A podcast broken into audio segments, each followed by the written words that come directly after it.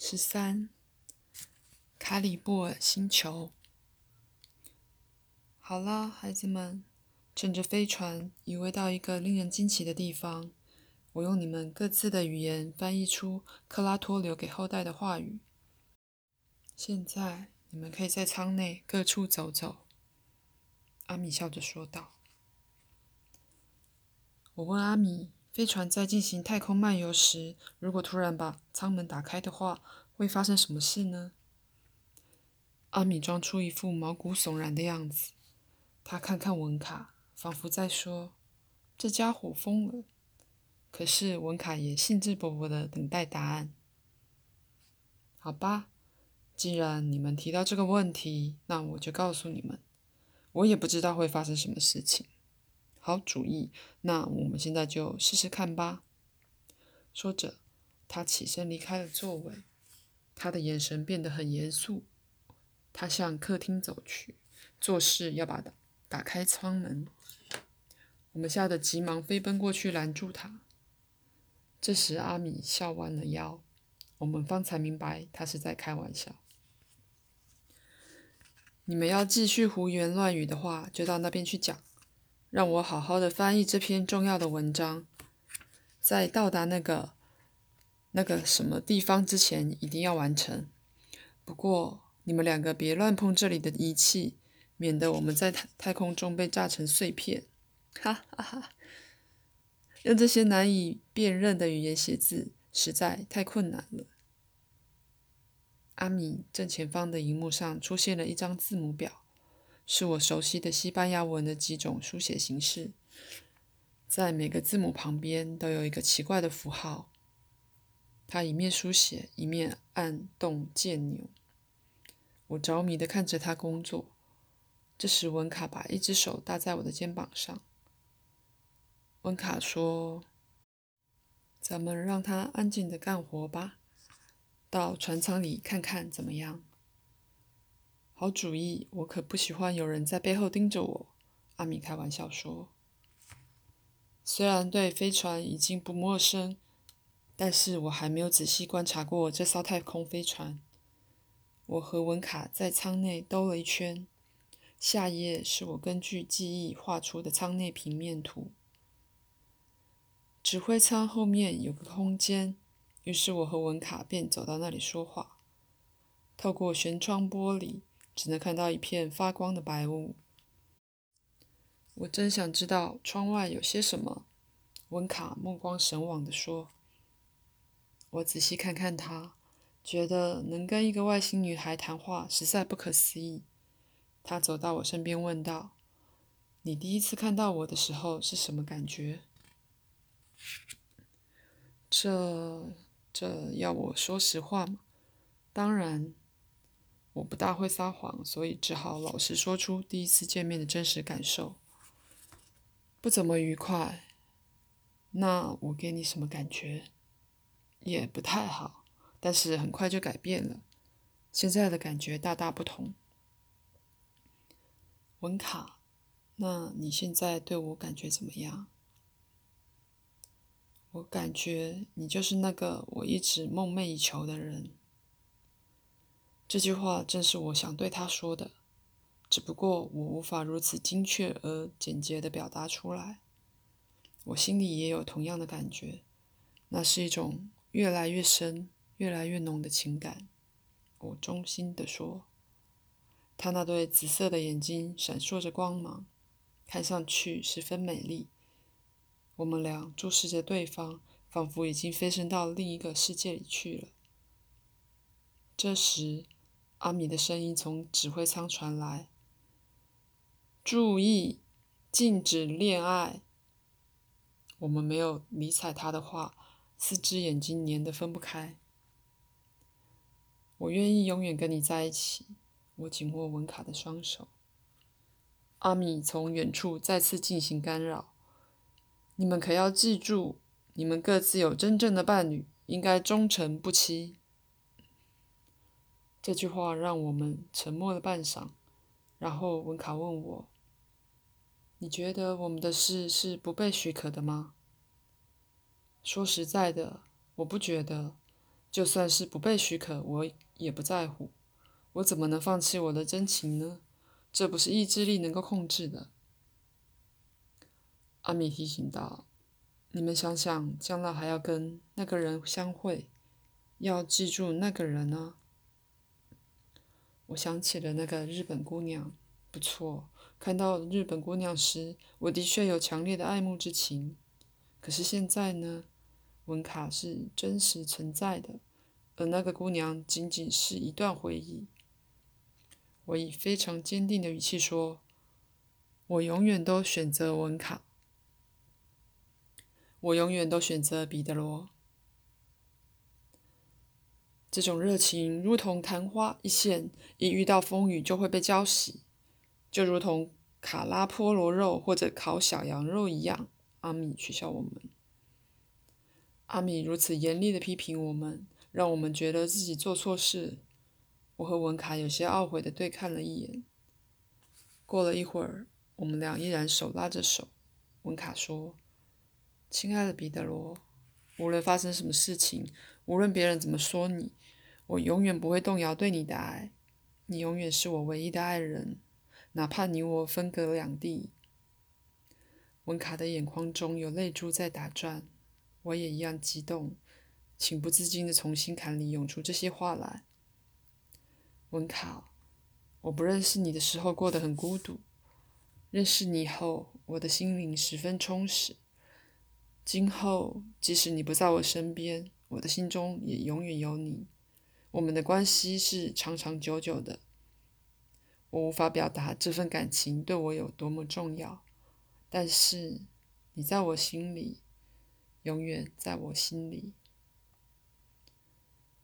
我们情不自禁的互相拥抱，这是我这一生中最美好的时刻。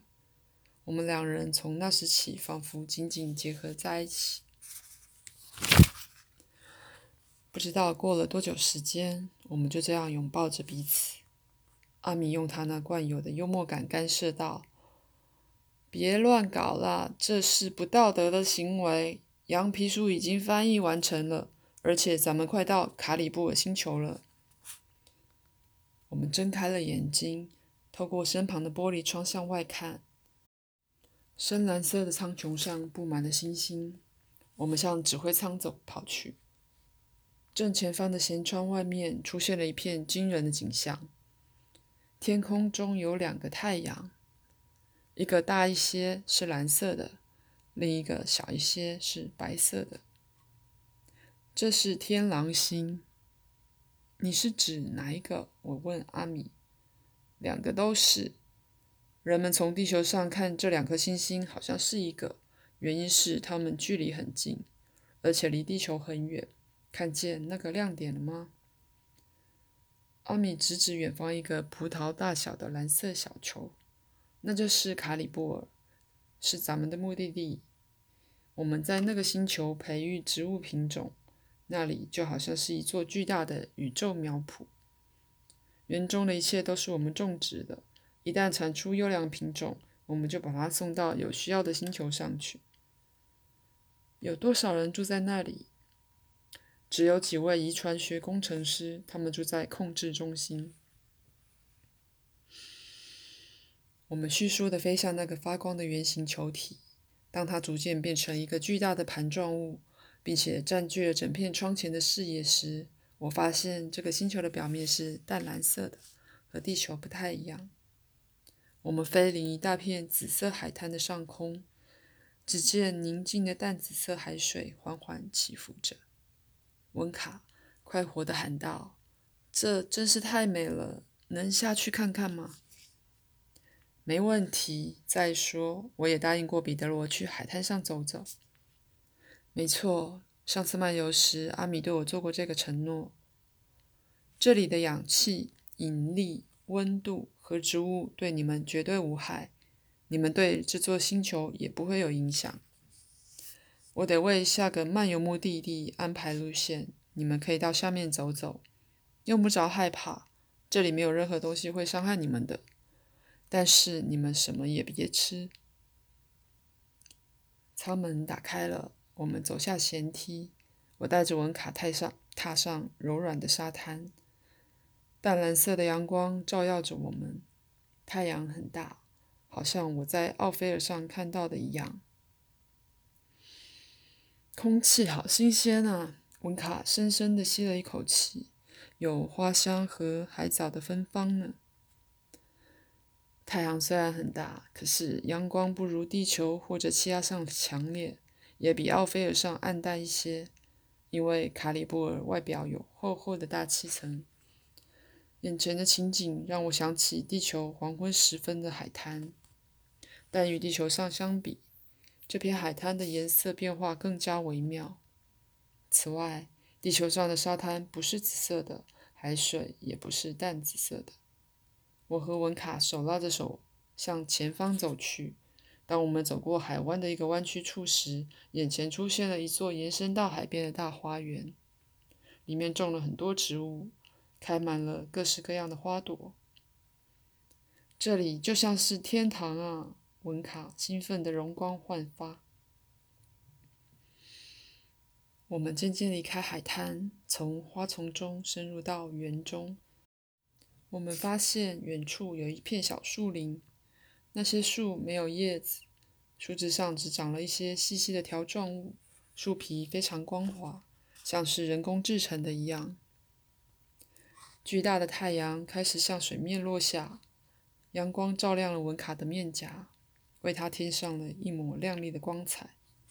我们两人坐在树下，许多细细的条状物因为过长而垂到地上，层层交叠之下，像极了一个个摆在花丛间松软的坐垫。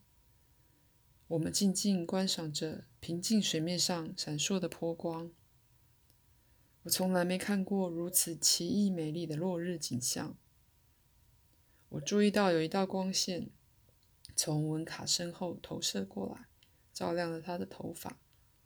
回头看去，只见第二个太阳又出现在树梢后头。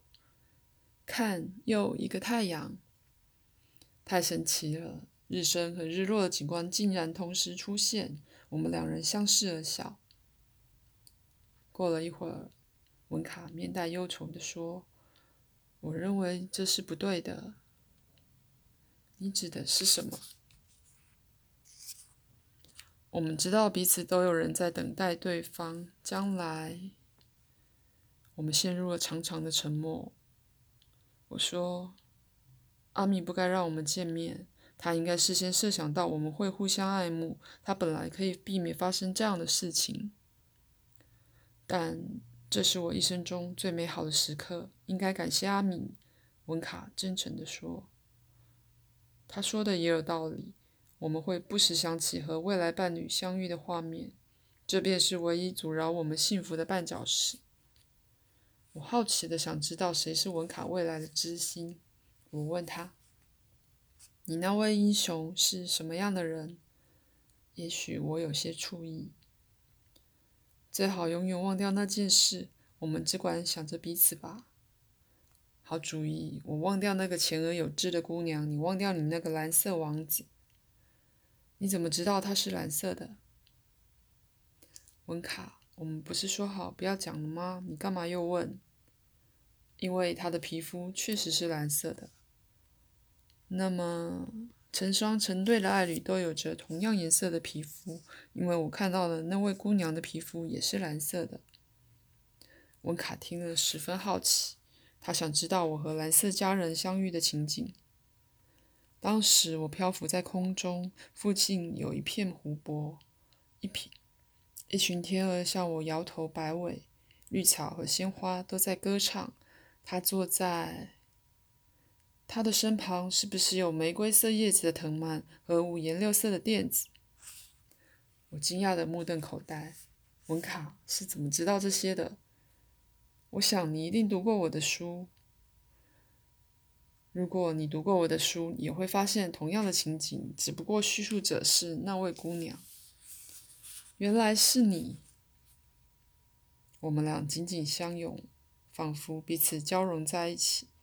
此时此刻，我们已经毫无罪恶感，幸福快乐的感觉充溢全身，和那次与日本姑娘相遇时一样。好啦，浪漫够了。阿米的声音打断我的思绪。他站在花丛中，微笑的看着我们。文卡假装生气的说：“你撒谎骗人。”文卡指的是阿米曾经说过，我和文卡的知己分别在地球和气阿。他还说，我和文卡的爱情是被禁止的。我希望让你们自己发现这个秘密，这样难道不是更好吗？但是你不该骗我们说，如果我说，来让我介绍一下，这位就是你未来的另一半，是不是有种逼迫和强制的意味？也没有新鲜感。相反的，你们用这种方式相认，不就自然多了？我故意设置了机关，看看你们能不能突破难关。你们表现得很好啊！在我们回飞船的路上，我问阿米。我们什么时候才能在那个玫瑰色的世界里相遇？还得经过几次见面和分离。从今以后，你们经常要互相寻觅，一生一世都在互相寻找，但是总有重逢的机会。最后，你们会在玫瑰色的世界相遇，并且终将结合在一起，变成一个完整的个体。而现在。你们被分成两半，分别在不同的地方追求进化。文卡伤心的问道：“那现在呢？我们得分手吗？”“是的，你得回到气压，彼得罗得回到地球去。别忘记，你们还有援助自己星球的任务呢。一个人如果不帮助自己的同胞，就显得太以自我为中心。太自我为中心的人，他的进化程度也不会高到哪里去。”而进化程度不高的人就不配找到自己的另一半。能找到另一半是一种福分，这是努力追求的结果。同样的，生活在文明发达的世界也是一种福分。如果你们不能为爱心奉献心力，命运就会拆散你们。相反的，只要你们越是尽力帮助别人，命运就会让你们早日团聚。我们难过的走上飞船的舷梯。硬生生把我们拆散，真是太令人痛苦。